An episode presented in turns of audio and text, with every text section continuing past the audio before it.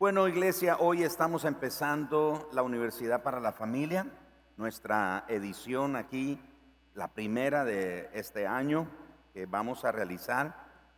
Y esperamos que lo que vamos a compartir hoy de verdad sea de mucho, de mucho provecho para ustedes. Vamos a hablar sobre el, el, beneficio, el poder de la bendición en la familia. Vamos a hablar, a desarrollar algunos principios, bueno, cinco principios que van a ayudarnos a, captar el propósito de la bendición. En la Biblia encontramos muchos ejemplos donde el Señor le dio a los padres la responsabilidad de bendecir a sus hijos. Entonces, en Génesis 27 encontramos el episodio que todos conocemos de la bendición de Isaac sobre sus hijos. ¿Se acuerdan? Los gemelos. Esaú y Jacob. Sin embargo, todos sabemos que la promesa, la bendición, le correspondía a Esaú por primogenitura, por ser el primero. Sin embargo, había una profecía y la profecía indicaba que realmente quien iba a recibir el beneficio de la bendición era Jacob y no Esaú. Yo mencioné en la oración, ahora en la Santa Cena, que eh, el mayor serviría al menor. Era un, eso fue una profecía sobre Isaac, perdón, sobre Jacob y Esaú, diciendo que Esaú era el que iba a servir a Jacob el menor. Así que vamos a ver cómo funciona eso de la bendición en las familias. Ahora, tenemos que comenzar diciendo que todos, todos, de una u otra manera, anhelamos, deseamos que nos acepten. Todos. Aunque algunas personas podrían decir, bueno, a mí no me importa lo que las demás personas piensen de mí, si me aceptan o no, lo cierto es que todos anhelamos que otros nos den su afecto, que otros nos eh, acepten, que otros nos reciban en su círculo, pero principalmente las familias. En nuestras familias todos anhelamos, deseamos ser aceptados. Todos deseamos encajar, por decirlo de esta manera. Y aunque no lo querramos aceptar, aunque lo neguemos, lo cierto es que necesitamos el afecto y el cariño de los demás. La aprobación de nuestra familia, hermanos, o la falta de aprobación de nuestra familia, tiene un impacto tremendo en nuestra vida. Tiene un impacto tremendo. Ah, no sé si ustedes han estado al día de lo que ha estado pasando en varias ciudades de los Estados Unidos, donde personas de diferentes edades han estado provocando eh, tiroteos con resultados trágicos. Y es interesante que ahora los, los que han estudiado, a los que han propiciado estos, estas tragedias, algunos son personas que han carecido de afecto. En sus familias carecieron de afirmación. Vienen de hogares destruidos o familias disfuncionales y les hizo falta afirmación. Les hizo falta afecto, les hizo falta cariño. Así que la aprobación, el afecto, el cariño, la aceptación de nuestra familia o la falta de esas cosas de nuestra familia en nuestra vida va a tener un impacto tremendo. Ahora, la relación que tenemos con nuestra familia también nos va a afectar enormemente en las relaciones que vamos a tener en, el futuro todas las relaciones interpersonales que nosotros vamos a desarrollar después de nuestra familia, después de haber crecido en el hogar de nuestra familia, en el ambiente de nuestra familia. Esas relaciones que tuvimos con nuestra familia van a influir en nuestras relaciones futuras. Cuando buscamos la bendición de, o las personas, perdón, que buscan la bendición que nunca recibieron en su propio hogar son personas que van a caer en dos extremos. Unas se van a volver adictas al trabajo. Son personas que se vuelven adictas al trabajo porque son personas que están luchando por ser aceptadas, por ser reconocidas, por ser afirmadas, porque nunca, según ellos, nunca están a, a la altura de las expectativas que las demás personas tienen sobre ellos. Así que las personas que nunca recibieron una palabra de bendición, una palabra de afirmación o afecto o cariño o, sencillamente ser aceptados en el círculo interno de la familia, se va a ir a un extremo. Y un extremo es que se vuelve adicta al trabajo porque busca aprobación, busca reconocimiento.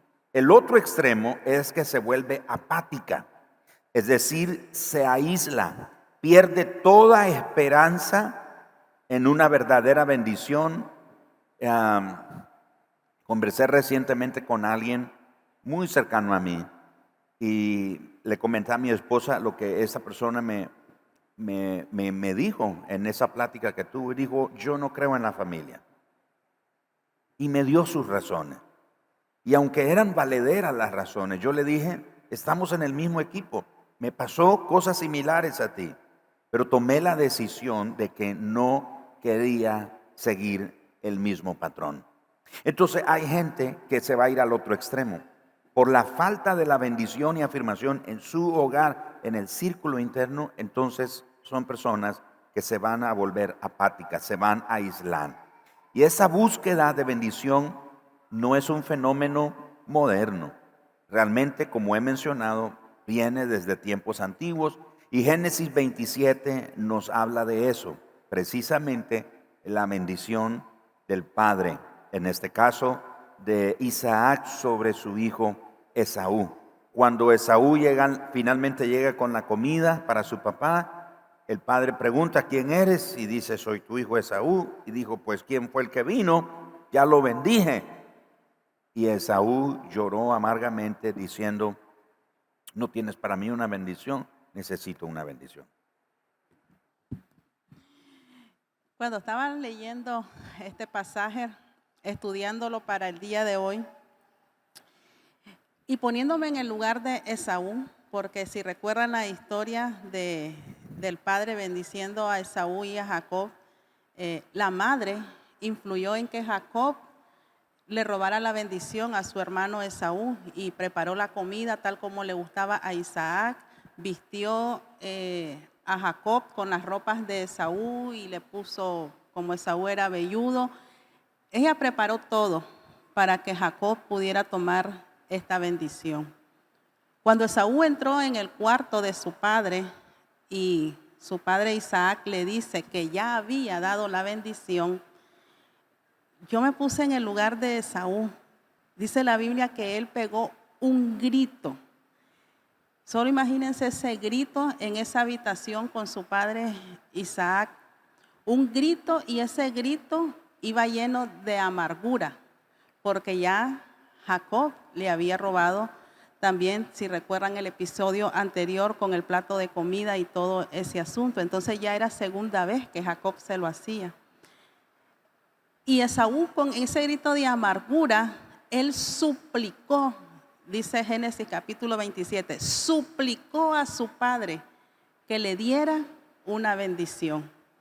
Entonces imagínense el poder que tiene bendecir, en este caso, la historia que estamos viendo a los hijos. ¿Qué poder hay en la bendición? Esaú sabía que la había perdido porque ya no podía dar otra bendición el padre, ya la había soltado sobre Jacob y las bendiciones no se podían retractar, no se, no se podían ya decir, te la cancelo y ahora se la voy a dar al, otro. O tampoco podía en este caso Isaac decir, eh, te voy a dar a ti otra bendición. Ya una vez que había salido de la boca de su padre Isaac, la bendición iba a permanecer, porque la bendición no, no acaba, no termina. Una vez que el padre ha bendecido al hijo, esa bendición es para siempre. Entonces Esaú le suplica a su padre y le dice, y, le ruega y le dice, no has guardado ni una bendición para mí. Isaac le dijo, pues ya no hay, tu hermano Jacob, la acabo de soltar y esa bendición se va a mantener en pie. Así es que, que la bendición en nuestras familias es una manera también de darle a, nuestra familia, porque ahora estamos hablando tal vez del ejemplo de, un padre hacia hijo, pero las esposas bendicen a sus esposos. Si no leamos eh, Proverbios capítulo donde habla de la mujer virtuosa, y usted se va a dar cuenta cómo una esposa bendice a su esposo. Los esposos también bendicen a su esposa. Quizás no estamos tan acostumbrados a esta cuestión de la bendición, pero no significa que no haya poder o que nosotros tengamos a un lado y no hagamos uso de las bendiciones que podemos hacer en nuestra familia. Así que, que la bendición dentro de la familia, ya sea entre matrimonio, hijo, entre padre e hijo, no solo nos provee de una aceptación personal, sino que también juega ese papel importante de protegernos. Cuando usted bendice como padre a su hijo, usted está soltando sobre sus hijos la protección que lo va a seguir el resto de su vida. Cuando usted bendice a su esposo, a su esposa, al resto de la familia que vive bajo el mismo techo, usted está soltando una bendición de protección hacia su familia. Así que, que la bendición hace que nuestras relaciones sean más íntimas, más duraderas y más significativas. La bendición que usted suelta hacia su familia lo va a seguir por el resto de su vida. Cuando usted bendice, usted hace más íntima esa relación con sus hijos o con su, o con su cónyuge. Hace que esa, que esa relación sea duradera, pero también que sea una relación significativa. Así es que, que en medio de este mundo que vivimos donde la gente está más acostumbrada a maldecir que a bendecir, Ahora recuerda que el bendecir es hablar bien sobre la otra persona, por lo tanto el maldecir es hablar mal sobre otra persona. Y quizás en nuestros hogares estamos más acostumbrados a escuchar maldiciones que bendiciones. Nunca hay nada en esta casa. Siempre es lo mismo. Toda la vida es igual jamás pudiste cambiar. Todas esas palabras también hacen efecto en la vida de uno, en una forma contraria. Pero lastimosamente estamos acostumbrados a escuchar más ese tipo de cosas en nuestra familia que escuchar cosas de bendición. Nuestros oídos están más adaptados a escuchar las cosas que maldicen nuestro hogar y no las cosas que nos bendicen. Así es que, que la bendición, y quizás usted no, no, está acostumbrado a bendecir como padre de familia, quizás usted no tiene esa costumbre de que si sus hijos salen por la mañana, usted los va a bendecir, que si su esposa la deja en la casa porque usted va a trabajo, usted bendice a su esposa en el hogar para que le vaya bien, para que tenga un buen día, etcétera, etcétera. Pero será bueno que durante este mes practiquemos la bendición dentro de nuestro hogar porque los principios de la bendición pueden usarse en cualquier tipo de relación dentro del hogar. Es más, por ejemplo, si usted es un jefe en su trabajo, usted puede bendecir a los que están bajo su liderazgo. Usted bendice a sus trabajadores, usted bendice incluso si usted es una persona que tiene un jefe, usted bendice a su jefe, usted bendice el lugar donde trabaja para que ese lugar tenga éxito, sea prosperado. La bendición se puede usar en cualquier tipo de relación que usted tenga, porque siempre la bendición va a traer sanidad y va a traer esperanza, ya sea dentro de la familia, ya sea dentro de su negocio con sus trabajadores, ya sea dentro de esta iglesia. Por ejemplo, nosotros estamos acostumbrados a decirle que el Señor le bendiga, hermano. Y si nosotros estudiáramos el poder que tenía la bendición en la antigüedad, en el Antiguo Testamento, cuando uno decía a, una persona, ya sea chalón o bendición, estaba soltando, estaba declarando sobre la vida de esa persona que esa persona iba a ser próspera e iba a tener éxito el resto de su vida. Así que, que cuando usted dice que el Señor le bendiga, no solamente está diciendo un simple que el Señor le bendiga, usted está soltando una palabra de bendición sobre esa persona que lo va a seguir el resto de su vida. Así es que, que brindan sanidad, las bendiciones brindan esperanza, ya sea en nuestra familia, aquí entre nosotros, los hermanos, entre los amigos, entre personas del trabajo, compañeros de trabajo y sobre cualquier persona que usted quiera declarar bendición. Ahora es importante mencionar que la bendecimos no solamente usando la palabra bendición, te bendigo, un te amo, un gracias, un qué bueno, qué excelente, buen trabajo, etc. Es una palabra de bendición, es una palabra de afirmación.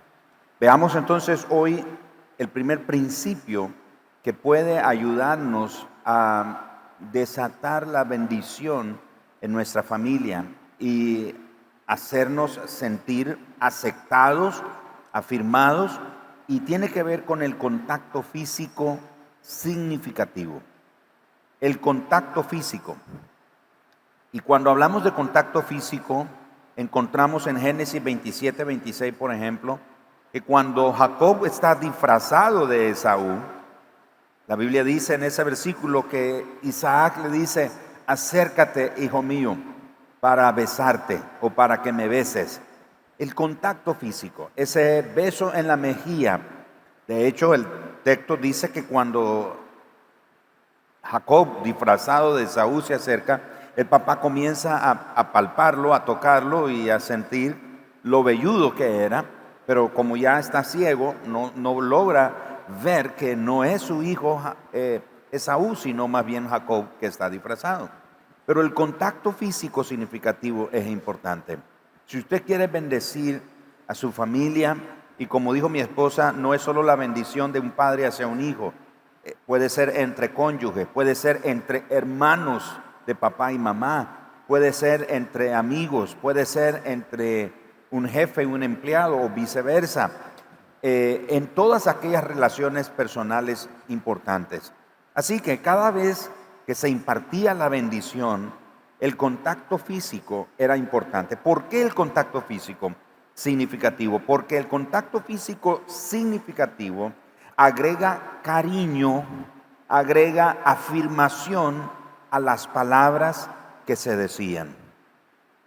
Un abrazo hace la diferencia. Abrazar los hijos, besarlos y, y por supuesto yo sé que hoy en día con tantos abusos que escuchamos en las noticias, a veces de padres hacia hijos, o, eh, y, y hablo de abuso sexual muchas veces, otras veces es de hijos hacia padres en el abuso físico. No estoy hablando de ese abuso, tenemos que tener un toque significativo, pero también respetuoso para nuestros hijos. Un padre tiene toda libertad para abrazar a su hija y a su hijo. No, no, abrace al varón porque usted es varón. Esposa, el padre tiene todo derecho, toda libertad para abrazar a su hija y a su hijo. No es que el varón, el papá abraza a los varones y la mamá solo a las niñas. No, un padre debe abrazar a sus hijos, hombres o mujeres, en un toque físico significativo pero respetuoso. No vamos a ser abusivos, pero respetuoso. Yo abrazo a mi hija y ella ya pronto tendrá 22 años y yo la sigo abrazando, la sigo besando, pero ya no puedo hacer como antes que yo la cargaba. Ahora ella es más grande, pero yo la abrazo y en mi abrazo soy respetuoso, porque en primer lugar sé que es mi hija pero también es una mujer, es una señorita. Entonces tengo que ser respetuoso, aunque sea el papá. Pero no estoy impedido ni limitado para abrazar a mi hija o a mis hijos. El beso, el abrazo, la imposición de manos era parte de la bendición. Así que la bendición no es solamente en un momento particular que se da, sino que la bendición se está transmitiendo, se está dando cada vez que usted abraza a su hijo o a su hija, cada vez que la besa o lo besa. Por supuesto, yo no creo que sea prudente que un padre esté besando en la boca a su hija o a su hijo por asuntos de salud, pienso más bien. Pero bueno, cada familia tiene su, su manera de, de desarrollar esas relaciones, pero creo que el beso, el abrazo, la imposición de manos, poner las manos sobre ellos es un ingrediente extraordinario en la bendición. El contacto físico tiene muchos efectos beneficiosos. Es la llave que le comunica cariño a la persona a quien estamos bendiciendo. Le comunica aceptación personal, le comunica afirmación, inclusive le comunica sanidad física. Amados hermanos, muchas de las dolencias y enfermedades del mundo son por problemas de relaciones interpersonales, conflictos interpersonales, falta de perdón, rencor, amargura, resentimiento, etc. Hermanos, un abrazo, un toque, una palabra acompañada de un cariño o una demostración de cariño con toque físico de manera respetuosa, pero de manera significativa, va a traer todos esos beneficios, porque el contacto físico es una parte integral de la bendición. Usted no solo bendice diciéndolo, usted bendice a través del contacto físico significativo. Y fíjense que lo que uno siembra cosecha, porque después ustedes siguen leyendo la historia y cuando Jacob bendice a, sus hijos, dentro de ellos tomó como hijos a los hijos de José, a Efraín y a Manasés. Y dice la Biblia que le dijo a José, tráelos a mí para bendecirlos. Y cuando José los acercó, lo que Jacob hizo fue que los agarró, los abrazó y los besó. Y luego soltó la bendición sobre los hijos de José. El segundo principio, eh, luego de eh, el primero que acaba de mencionar mi esposo, el contacto físico significativo, es la expresión verbal. Yo lamento mucho que a veces los padres, la única manera en que encuentra para soltar bendición sobre sus hijos es cuando está de cumpleaños y por medio de Facebook. Le ponen maravillas en Facebook mi hijo aquí, mi hijo allá, lo suben, lo bajan, lo andan, lo, todo ponen en Facebook. Pero en lo íntimo del hogar, todos los días, como que sin nada. Salen de la casa, regresan, se acuestan, se levantan, a veces en el día ni se hablan, a veces medio cruzan palabras, qué sé yo. Y sucede no solo entre padre e hijo, puede ser que suceda entre hijos y padres. También los hijos se emocionan cuando tienen que poner en las redes sociales el cumpleaños de su papá o aniversario o qué sé yo. Pero la verdad es que la bendición se vive en lo íntimo del hogar. Facebook ni la gente tiene por qué darse cuenta o usted tiene que dar a conocer o usted tiene que probarle algo a la demás gente que usted ni conoce en Facebook que no son ni sus amigos. No tiene por qué darle a conocer su vida íntima, pero la verdad es que la bendición se vive en la intimidad del hogar. Y una de ellas, como nosotros bendecimos, es a través de la expresión verbal, hablando hacia nuestros hijos. De esa manera ellos se sienten aceptados y no tienen que andar buscando grupitos en la calle para ser aceptados por sus amigos. A veces los hijos se sienten más más tranquilos y más confort en la casa del amigo, porque la mamá del amigo lo trata bien, lo atiende bien y en su casa no tiene nada de eso. A veces las esposas prefieren andar saliendo con las amigas porque las amigas le dan buenos consejos, le oyen, le escuchan, le entienden, porque no tienen un marido en la casa que no la oye, que no la atiende, que no le entiende, ni ese tipo de cosas. La bendición se vive en lo íntimo del hogar. Cuando usted sale del hogar, ustedes que están aquí, incluyéndonos nosotros, solo somos un reflejo de lo que vivimos en nuestro hogar. Y aunque muchos de ustedes a veces nos dicen, ay, que, su familia, que sus hijos, pero la verdad es que no somos ni una familia perfecta ni tenemos hijos perfectos. En nuestro hogar hay discusiones, hay desacuerdos. A veces nos sentamos en la mesa y yo no sé de la nada, empiezan los hijos a discutir y yo solo digo, cuánta armonía en este hogar. Y a eso ya destruye todo, el, conflicto que ellos están teniendo en la mesa. Pero la verdad es que lejos de querer ser cada uno de nosotros una familia perfecta o tener hijos perfectos, La verdad es que si usted sigue los principios bíblicos, usted está bendiciendo y usted está marcando la vida de sus hijos, en este caso, para un futuro lleno de éxito. Así es que, que la expresión verbal va a tener aceptación en la vida de sus hijos. Y lo mejor es que lo escuchen de ustedes los padres. Va a tener aceptación en la vida de su esposa. Usted no va a tener una esposa inconforme en la casa. No va a tener una esposa amargada. Una esposa que cuando usted le pregunte, ¿y qué te pasa? Nada. ¿Y qué tenés? Nada. Usted no va a tiene todo. Usted no va a tener un esposo de que llega del trabajo y lo único que quiere o es, leer periódico, o es ver televisión, o es cenar e irse a acostar. Y usted espera que ese esposo, ¿y a qué horas platica conmigo? ¿Y a qué horas conversa? ¿Y a qué hora me pregunta? porque solamente es un reflejo de la falta de aceptación que muchas veces dentro de los hogares tenemos, porque no practicamos estos principios bíblicos. Así es que, para el miembro de la familia que busca la bendición, y créame, amada iglesia, que nuestros hijos muchas veces están deseosos, están, están como Esaú, están suplicándonos que nosotros hablemos palabras de bendición hacia su vida. Créanme, esposo, que nosotros las esposas a veces estamos vacías porque no escuchamos de nuestro esposo una palabra de bendición hacia nuestras vidas. Porque ustedes quizás se van a trabajar y regresan y ustedes se envuelven en su trabajo, se envuelven en el estrés que tienen todo el día y se olvidan que en casa tienen una mujer que necesita escuchar sus buenas palabras de bendición para sus vidas. Así es que, que el miembro de la familia que busca la bendición no crea que el silencio le, le está comunicando algo positivo. Es como esos hombres que, ¿y para qué si ya sabe que la quiero? Si me casé con ella es porque la quiero.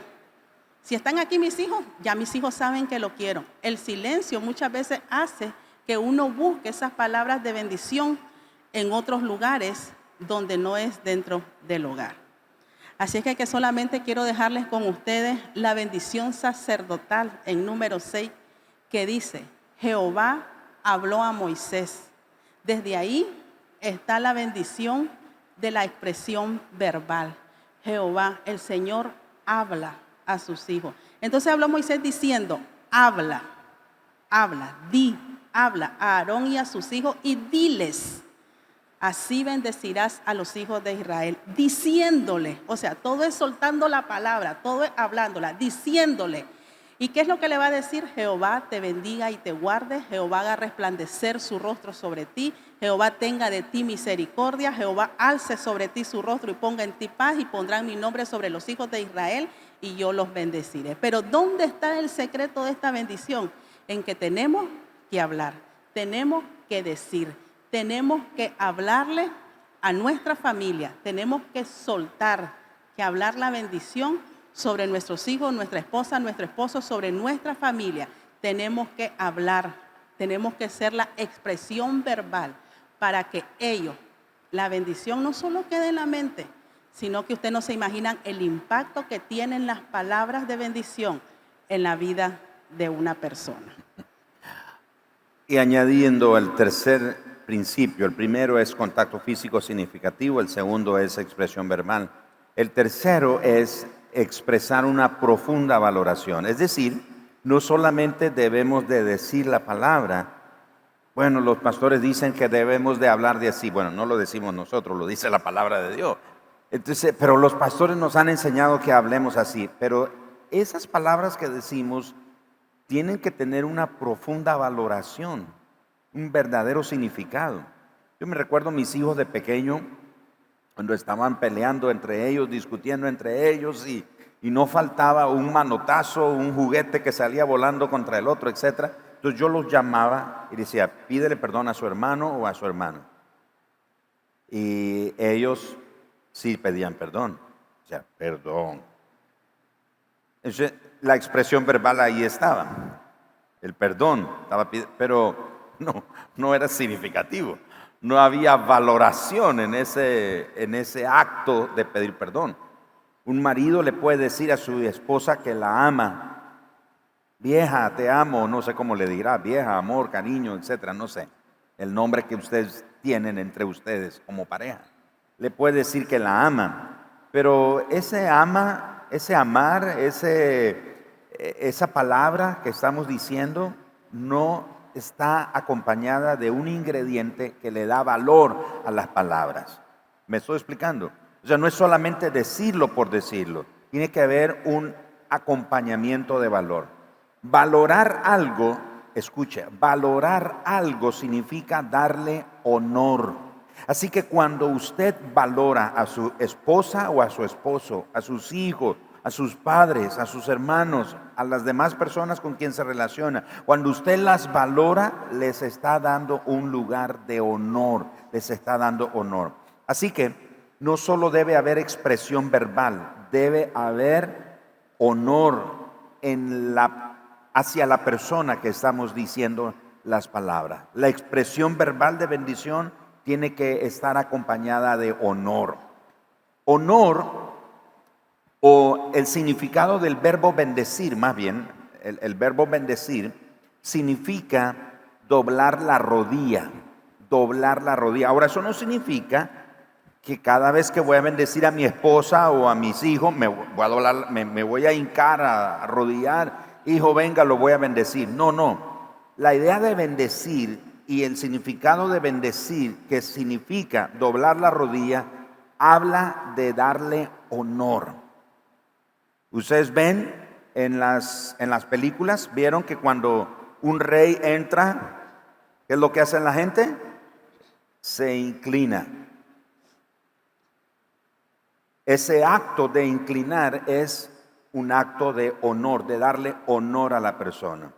En el ambiente militar, cuando un general entra en un salón y los demás soldados que están ahí, que no tienen el mismo rango que él, se hacen un saludo en esta forma. Es una forma de darle honor. Entonces, a la expresión verbal tenemos que añadirle expresar una profunda valoración. Es decir, si le digo a mi esposa que la amo o le digo a mis hijos que los amo, realmente tiene que estar acompañado de un verdadero valor, el valor que les doy. No les digo que los amo porque, pues porque hay que decírselo, porque ni modo, porque eso me dicen en la iglesia o eso es lo que le... No, no, no, es porque entiendo que ella, mi esposa, mis hijos o las demás personas con quienes nos relacionamos tienen un lugar de honor en nuestra vida. No dijo el apóstol Pablo, nadie tenga más alto concepto de sí mismo que el que debe de tener. Considerando a los demás como a qué, los quiero escuchar a ustedes, considerando a los demás como a qué. Ah, no los escucho. Como a superiores a sí mismo. Así que el honor es algo que debemos de brindar no solo porque la persona tiene una, un puesto o una posición más alta que nosotros.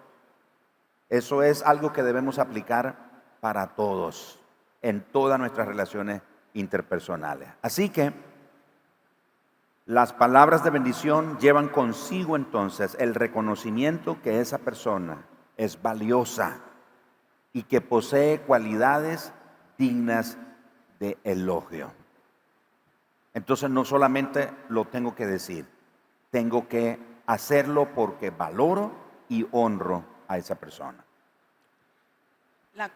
El cuarto principio, el primero dijimos que es el contacto físico significativo, el segundo la expresión verbal, el tercero expresar una profunda valoración, el cuarto es la descripción de un futuro especial. Fíjense que no hay experiencia más bonita que poder hablar sobre el futuro de aquellos a quienes amamos. Creo que es Deuteronomio donde habla acerca de la bendición de Jacob a sus hijos y lo que hace Jacob es hablar al futuro de ellos, lo que ellos iban a llegar a ser. Hablar sobre el futuro a nuestros hijos, a, a nuestra familia, a las personas con quien convivimos, a nuestros amigos, al resto de nuestra familia, qué sé yo sobre quién usted declara bendición. Lo que estamos es comunicando un mensaje que nosotros lo que queremos es que ellos sean bendecidos por siempre. Es cierto, no conocemos nosotros el futuro, pero nuestra fe está en las promesas de la palabra del Señor y lo que hablamos sobre ellos son esas promesas que están en la palabra. Y cuando nosotros creemos lo que estamos declarando sobre la vida de nuestra familia, entonces esas mismas promesas son las que lo van a seguir por el resto de su vida. Así es que, cuando tenemos relaciones significativas siempre vamos a querer lo mejor para la persona que amamos para su futuro. Me gusta la oración y lo que Salomón eh, y lo que David le dice al pueblo cuando está orando y luego va a hacer a su hijo rey. Dice en 1 Crónicas 29, asimismo da a mi hijo Salomón, todavía lo iba a hacer rey, asimismo da a mi hijo Salomón corazón perfecto, dice David, para que guarde tus mandamientos, tus testimonios y tus estatutos, y para que haga todas las cosas y te edifique la casa por la cual yo he hecho los preparativos. Lo que David está haciendo sobre su hijo es soltando una bendición para que le vaya bien siempre, para que siempre Salomón tenga un corazón perfecto delante del Señor, para que siempre Salomón guarde los mandamientos, los estatutos y las enseñanzas del Señor. Cuando nosotros oramos por nuestros hijos o por nuestra, por nuestra familia o por quienes vamos nosotros a orar, lo que nosotros hacemos en la oración es soltar esa bendición. Señor, bendice a nuestros hijos bendice su futuro, bendice su destino. Por ejemplo, una de las oraciones que yo hago es, Señor, que ellos nunca se aparten de tus caminos. También le digo al Señor, Señor, que ellos se apasionen por ti, que tú seas su prioridad siempre, porque va a haber un día en que yo ya no voy a estar, pero mis oraciones que yo hago hacia ellos, estoy atando su destino al hecho de que ellos nunca dejen al Señor. Yo no voy a saber ya cuando ellos ya estén más adultos, cuando estén viejitos, que ya no voy a estar, pero yo estoy creyendo que las palabras que suelto sobre su futuro lo van a seguir y ellos realmente nunca se van a llegar a apartar de los caminos del Señor. Que Dios siempre va a ser su prioridad en la vida de ellos. Así es que. Cuando nosotros hablamos hacia el futuro de nuestros hijos, hacia el futuro de nuestro esposo, Señor, que mi esposo siempre le vaya bien en su trabajo. Señor, que sea prosperado en todo lo que él hace. Que cada vez que sale de esta casa, como dice el profeta Isaías, él lo haga con alegría. Que no salga de la casa enojado, molesto por algo, peleando con nosotras las esposas, discutiendo por algo, sino que Él pueda salir de esa casa con alegría y cuando regrese a su casa, regrese con paz, que sea un lugar donde Él quiera estar, donde Él disfrute estar, que Él espere ansiosamente las 5 o 6 de la tarde para poder llegar a su hogar y poder encontrar paz en su hogar. Todas esas cosas son declaraciones que nosotros hacemos para el futuro en nuestras familias. Así es que, como bien dice el libro de Hebreo, que dice que por la fe Isaac prometió a sus hijos Jacob y Esaú bendiciones para el futuro. Bendiga a su familia para, para su futuro. Bendiga a sus hijos para un buen futuro. Bendiga a su esposo, a su esposa. Bendiga como hijos. Bendigamos a nuestros padres para un buen futuro. Mi oración por mi madre era, Señor, que mi madre nunca tenga que pasar el dolor de tener que enterrar a uno de sus hijos. Dale la promesa que sus hijos la entierren a ella y no ella a sus hijos. Era una bendición que hablaba para la vida de ella y para su futuro. Podemos bendecir el futuro de nuestra familia, pero lo hacemos declarando las promesas del Señor.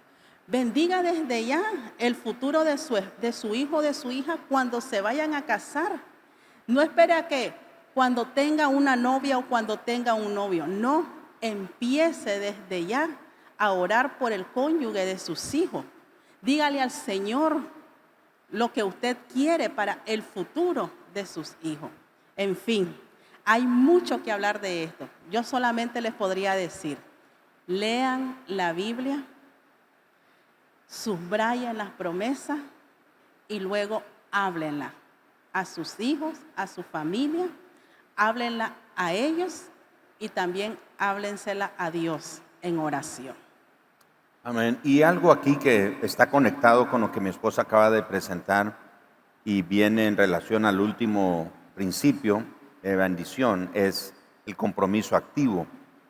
Eh, ¿Cómo es esto? Eh, usted debe de hablar la palabra de Dios, las promesas de Dios a la vida de los miembros de su familia, pero también tiene que ver con la vocación que usted ve en sus hijos. Por ejemplo, a veces sabemos padres que queremos que nuestros hijos sean lo que nosotros fuimos. Y de repente el papá es abogado y quiere que todos sus hijos sean abogados. O que el, papá es médico y quiere que todos sus hijos sean médicos. O ingeniero y que todos sus hijos sean ingenieros, etc. Pero tenemos que reconocer la vocación de, de nuestros hijos. ¿Recuerdan Proverbio 22.6? Instruye al niño en su camino y cuando fuere viejo no se apartará de él.